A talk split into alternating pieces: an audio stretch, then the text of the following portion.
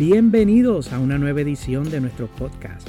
Mi nombre es Juan Carlos y aquí compartiremos historias y vivencias de fe, estudios bíblicos, lecturas de la Biblia, momentos de oración, reflexiones y las transmisiones de nuestra comunidad de fe, Iglesia en Casa, aquí desde Carolina del Norte.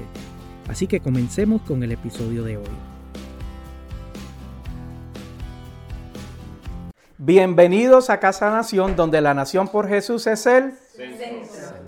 Amén. Así que vamos a comenzar o continuar orando ahora por la palabra. Padre, en el nombre de Jesús, bendito sea tu nombre, Dios majestuoso, Rey, Rey de Reyes, Señor de Señores. Gracias por esta reunión en esta mañana donde tú te manifiestas y te haces presente.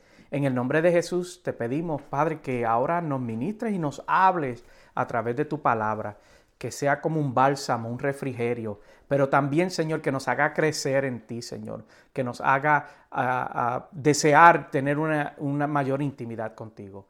En el nombre de Jesús, te presento mi vida y te pido que la uses por Jesús. Amén y amén. Aleluya. El viernes por la noche, este, Isabel nos estaba contando, ella ojos grandes, porque ¿qué voy a decir? Eh, nos estaba contando que estaba leyendo eh, eh, Primera de Samuel, es el libro por el cual ella va leyendo en la Biblia, y estaba contando algunas de las cosas que le estaban llamando la atención. Así que nosotros aprovechamos la oportunidad para sentarnos juntos y leer el capítulo 17 de ese mismo libro del profeta de Samuel. Y mientras lo leía, yo podía ver algunos principios de fe que me llamaron la atención en, esta historia tan conocida y tan popular que vamos a, tomar eh, eh, ventaja en el día de hoy. Y uno de los principios, eh, unos principios de fe que son aplicables a todos nosotros indistintivamente de donde nos encontremos en nuestro caminar de fe. Así que hoy quiero hablarles bajo el título Desafiando Fortaleza. Y entonces este, este capítulo que estábamos leyendo el viernes trata sobre la historia de David y Goliat. Y, yo quiero comenzar resaltando algunos detalles sobre los dos protagonistas principales de, este, de esta historia. Primero comienzo con Goliat, que la Biblia registra que él tenía una altura eh, estimada de 9 pies, 9 pulgadas. Así alto como, como, como yo, como Edgar, ¿verdad? Somos altos.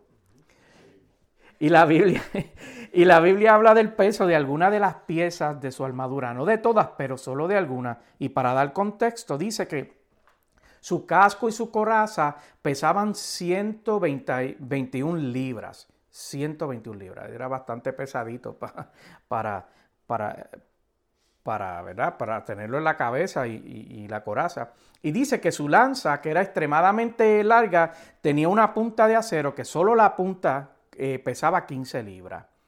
También nos dice que estuvo intimidando al ejército de Israel por 40 días.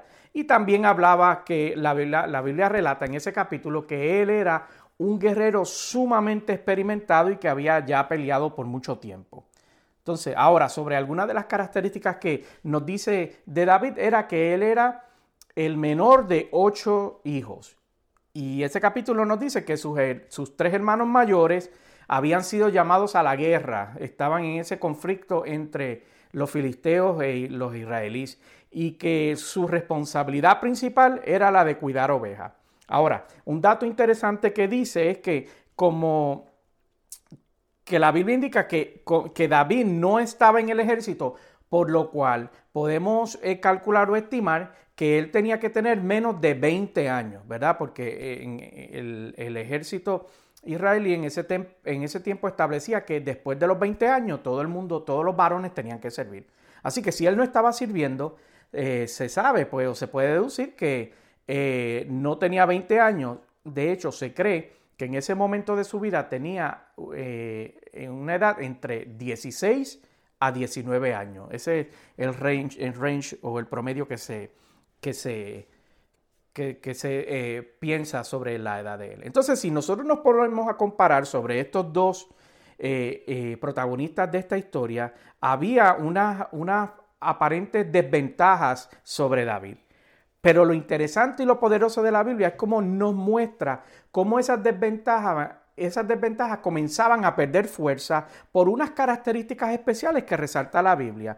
Así que yo quiero hoy compartirles siete principios que esta historia nos enseña. El primer principio que quiero compartir es que te vas a encontrar con situaciones que parecen imposibles. Y yo quiero que ahí en tu Biblia me acompañes, y también lo vamos a tener en la pantalla, al libro de Samuel, al primer libro de Samuel, capítulo 17 y verso 8. No vamos a estar hoy leyendo todo el capítulo, sino versículos en particulares. Primera de Samuel 17, verso 8. La palabra del Señor lee en el nombre del Padre, del Hijo y del Espíritu. Y la iglesia dice, amén. Goliat se detuvo ante los soldados israelitas y los desafió. ¿Para qué están ordenando sus filas para la batalla? No soy, no soy yo un filisteo y no están ustedes al servicio de Saúl. ¿Por qué no escogen a alguien que me enfrente? Dos versículos más adelante, en el verso 10, continúa diciendo, dijo además el filisteo, yo desafío hoy al ejército de Israel, elijan a un hombre que peleen conmigo. Entonces, estos dos versículos nos revelan que, en esos tiempos no era extraño que cuando se quería enfrentar dos ejércitos sin la pérdida excesiva de personas o de jóvenes o de soldados, lo que se hacía era que cada uno de los ejércitos, cada uno de los bandos, escogía un paladín y ese paladín los representaba en la batalla. Y el que ganara, eh, ganaba la batalla en el nombre de su ejército. Entonces, como el ejército de Israel temía una gran derrota, porque obviamente se sentían amedrentados, decidieron aceptar el reto de un paladín que los representara. Y eso me lleva al punto número dos que quiero compartir en el día de hoy, que es que nosotros no estamos exentos a sentir miedo. Primera de Samuel 17:11, ese es el próximo versículo que quiero reflexionar sobre él, dice que al oír lo que decía el filisteo, Saúl y todos los israelitas se consternaron y tuvieron mucho que miedo. La Biblia relata que ellos abrieron sus corazones al miedo y el tener miedo eh, debemos de recordar que es una respuesta natural a potenciales peligros y a diversas experiencias de la vida. De hecho, el miedo es una defensa natural para protegernos a nosotros sobre o potenciales eh, consecuencias nefastas, algo que, que, instintivamente nos protege, ¿verdad? Por eso cuando eh, alguien ve una culebra sale corriendo eh, o, o, si, si, está oscuro de noche, pues como no se ve y hay, no se ve lo que puede haber, pues hay potencial peligro y esas cosas, pues algunas personas le dan miedo. Pero sabemos que el miedo no necesariamente era el problema que estaba teniendo. El problema es cuando tú te paralizas a causa del miedo. Entonces, te paralizas al punto que comienzas a dudar lo que, si lo llevamos a un entorno espiritual, comienzas a dudar aquello que Dios te ordenó hacer. Y puedes pensar que en momentos de tu vida que ya, que ya Dios te había dicho lo que tenías que hacer, pero tú, eh, como abrazas el miedo, eh, comienzas a caminar y a cuestionar esa palabra que Dios te dio y te comienzas a paralizar en vez de, avanzar. Y te paralizas al punto que tú permites que, que lo que parece ser se vea más posible que lo que va a ser lo que parece ser, que, o sea, tú lo que estás experimentando es más tangible, más real que lo que va a ser, que es lo que Dios te dijo sobre tu vida. Y lo que, lo que parece ser se comienza a convertir en tu vida, en tu verdad, y comienzas a abrazar eso. Algo que parece, lo aceptas como una realidad en ti. Y fíjate que te dije que lo que parece ser y ahí quiero resaltar ese punto que dice que lo que parece ser nunca superará a lo que Dios dijo. Nunca lo que parece ser superará a lo que Dios dijo. Lo que parece ser es, algo que es transitorio, que es temporero, que es solo una etapa en el camino nuestro, es solo una temporada. Ahora bien, no así lo que Dios dice. Lo que Dios dice está escrito en lo eterno, ¿verdad?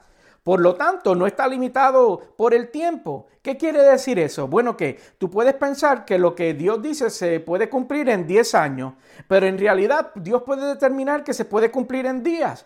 De igual manera, tú crees que lo que Dios dice se va a cumplir en días, pero Dios ha determinado que se va a cumplir en años, porque Él no está limitado como nosotros por el espacio-tiempo. Como hablábamos nosotros la semana pasada, de lo que nos revelaba el Salmo 1, que dice que da su fruto a su tiempo, ¿verdad?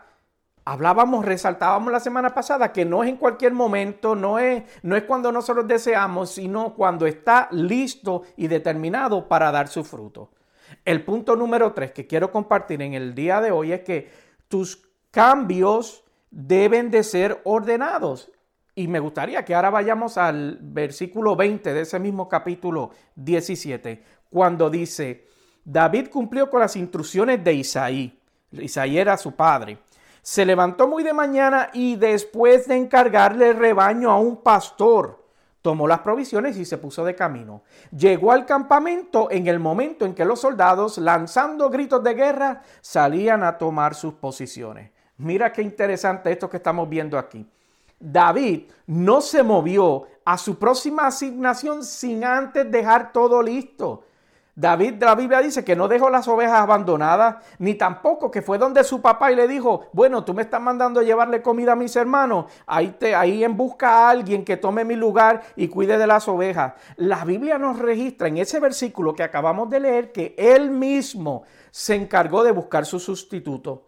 Lo que nos enseña que uno no debe de abandonar una asignación que Dios te ha delegado sin asegurarte su continuidad.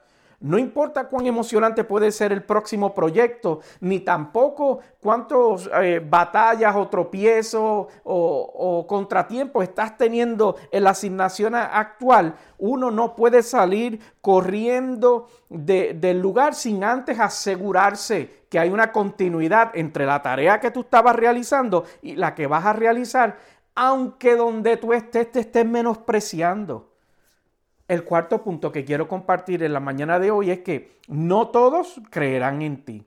De hecho, el versículo 28 habla sobre esto y dice, Eliab, el hermano mayor de David, lo oyó hablar con los hombres y se puso furioso con él. Entonces reclamó, ¿qué has venido a hacer aquí?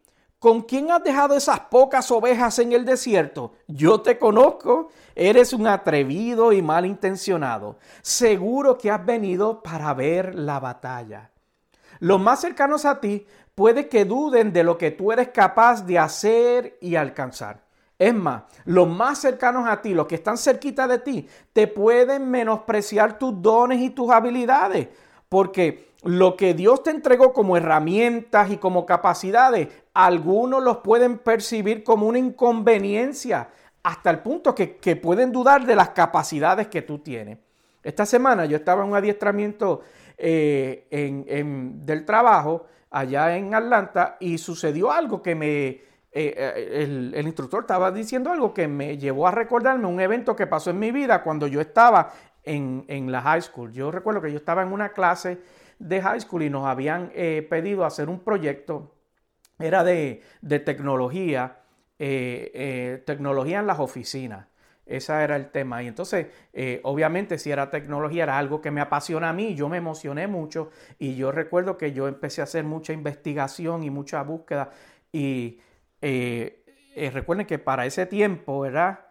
Eh, no existía el Internet, no había un, teléfono, Google todavía no estaba ni pensado. Y entonces, ¿cómo era que uno tenía que hacer los research? Pues tú tenías que ir a la enciclopedia, la enciclopedia británica eh, o, la cumbre, en, mi caso, eh, tenías que ir a la biblioteca de la escuela a ver el poco material que había, tú buscabas revistas, buscabas periódicos, y, la verdad que eso era lo que había. Había las enciclopedias, los libros, revistas y periódicos. Y yo recuerdo que yo invertí mucho, mucho tiempo, mucho, mucho tiempo en esta investigación. Eh, de hecho, hasta lo escribí en maquinilla, en typewriter. Eh, y yo ayer, mientras preparaba las notas, yo, yo me acordé de la marca de mi maquinilla, que era una Smith Corona, y yo hasta busqué una foto para recordarme y, la iba a poner en las notas para pasarle la pantalla, pero se me olvidó. Eh, eh, me dio muchas gracias porque encontré una foto de eBay que decía antique, antigüedad. Y ahí estaba la maquinilla, la misma, el mismo modelo que yo usé para hacer esta asignación o este proyecto. Y yo invertía muchas horas porque, ¿verdad? No era como ahora que en la pantalla tú cometes un error y, y, vuelves, subes tres espacios arriba y arreglas. Había que, o empezabas de nuevo, si no tenías los papelitos esos que le daba la tecla así, borraba el error y tenías que asegurarte de, escribir eh, correctamente y todo eso yo invertí tiempo. Yo recuerdo que yo me quedaba hasta altas horas de la noche, cada oportunidad. Llegaba de la escuela y yo seguía escribiendo, eh, porque eh, era un tema que me apasionaba la tecnología. Entrego el trabajo y entonces lo califica la maestra y cuando, y cuando eh, entrega, lo entrega para atrás, que yo recibo mi, mi reporte, yo estaba seguro que yo iba a sacar una A porque yo le di mucho esfuerzo. Y cuando lo, me lo entrega, era una F. Me había dado F. Eh, eh, me había dado cero. Y yo dije, y yo no podía entender, y eso me confundió mucho. Y, y yo esperé que al final de la clase, ah, porque yo le pregunté, ella dijo, eh, hablamos al final de la clase. Y cuando se acabó la clase, que yo voy donde ella, ¿qué sucedió? Ella me dijo, tuviste cero porque ese trabajo estaba muy bien hecho y de seguro lo plagiaste. Eso no lo hiciste tú. Eso no pudo haber salido de ti. Y eso eh, eh, me, dio mucha frustración. Yo, yo, la verdad, tenía coraje, se me salieron lágrimas y todo eso, y de verdad que me sentí eh, muy menospreciado. Lo que hice fue que hablé con una maestra que, que, de hecho era la que me daba la clase de mecanografía, de cómo escribir en el teclado, y ella, ella que siempre fue una mentora y fue una de esas maestras que, que te inspira, ¿verdad? Siempre hay una maestra que uno tiene que lo inspira y, como que cuida la vida emocional de uno.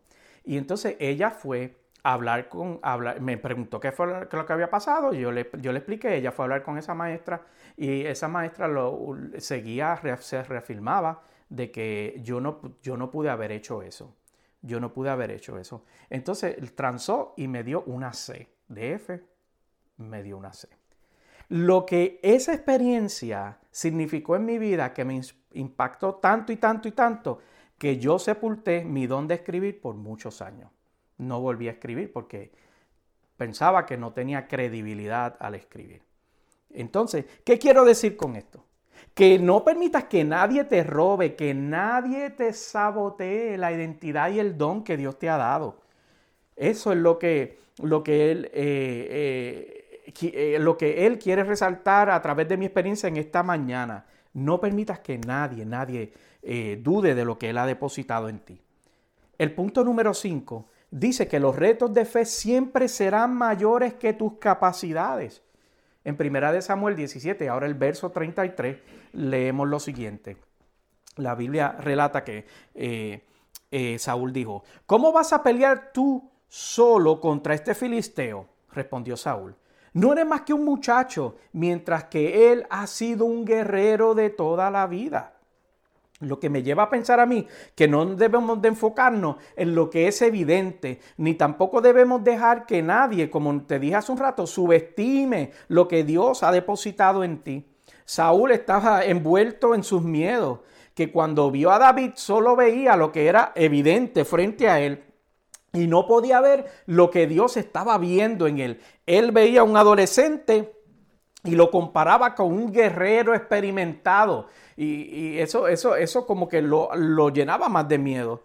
El viernes, entre las otras cosas que hablábamos cuando estábamos leyendo la Biblia, eh, mencionábamos el por qué Dios siempre va a escoger lo que no es para llevar a cabo su plan. Porque nunca, nunca, nunca Dios eh, eh, va a escoger a alguien que tenga una habilidad o una capacidad suficiente para llevar a cabo un plan que él tiene eh, para, para, un grupo de personas o para tu entorno, porque él no va a permitir que nadie, nadie se lleve su gloria, porque nunca se va a tratar de la persona, siempre se va a tratar de lo que él hace a través de nosotros. Y Primera de Corintios 1.28, hablando sobre esto, dice lo siguiente, también escogió Dios lo más bajo y despreciado y lo que no es para anular lo que es.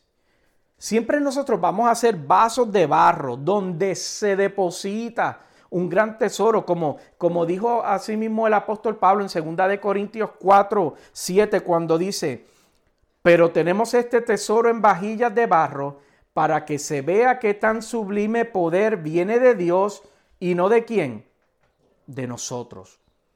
Entonces, ¿qué es lo que me, revelan estos dos versículos? Que el Señor no está interesado en compartir su gloria con nadie.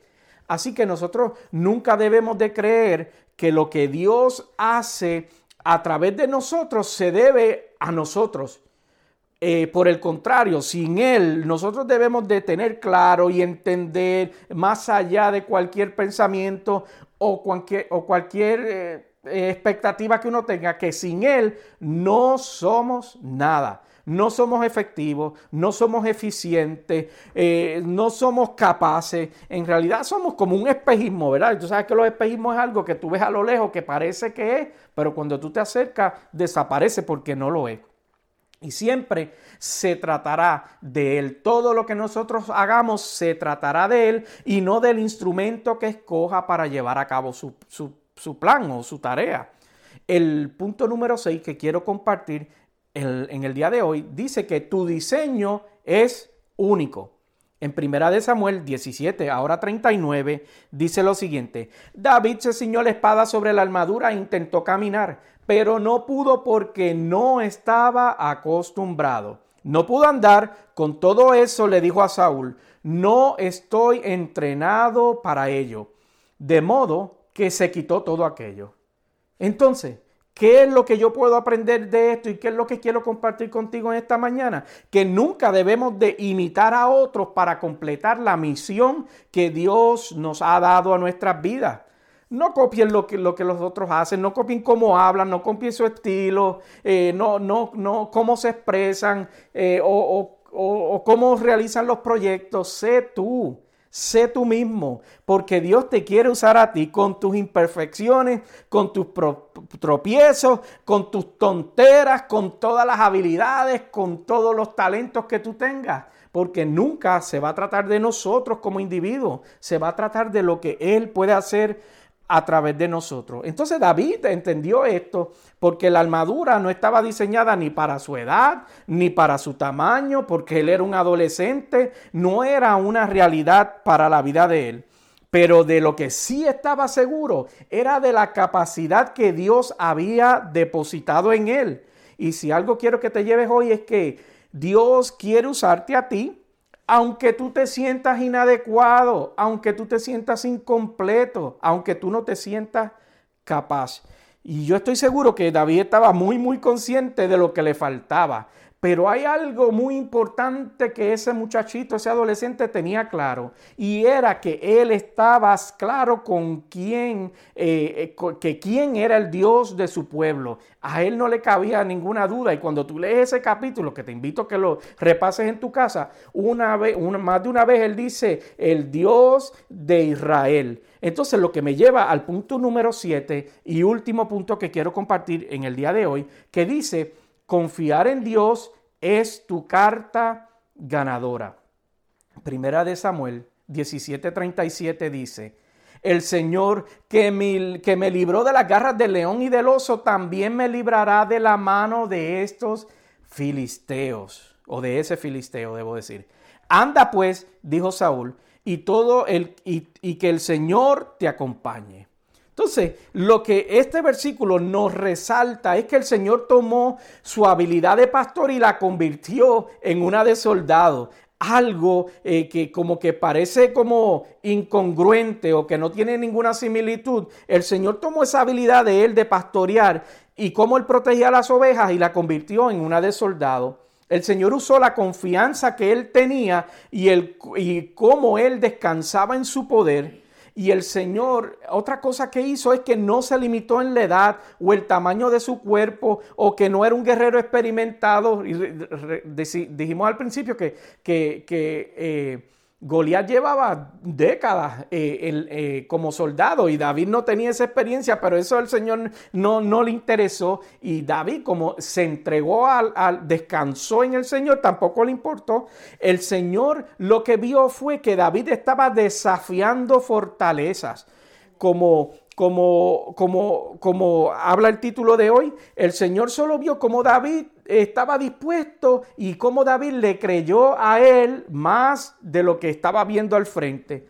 Y la pregunta, y con esto concluyo, que tenemos que nosotros responder en el día de hoy es que si le estamos creyendo a Dios o nos estamos asustando y distrayendo con lo aparente que tenemos frente de nosotros. Puestos de pies. Aleluya. Santo eres Dios. Aleluya. Padre, gracias por tu palabra, gracias por, por tu visitación, gracias por, por lo que nos enseña la experiencia, Señor, de este adolescente enfrentándose ante un imposible.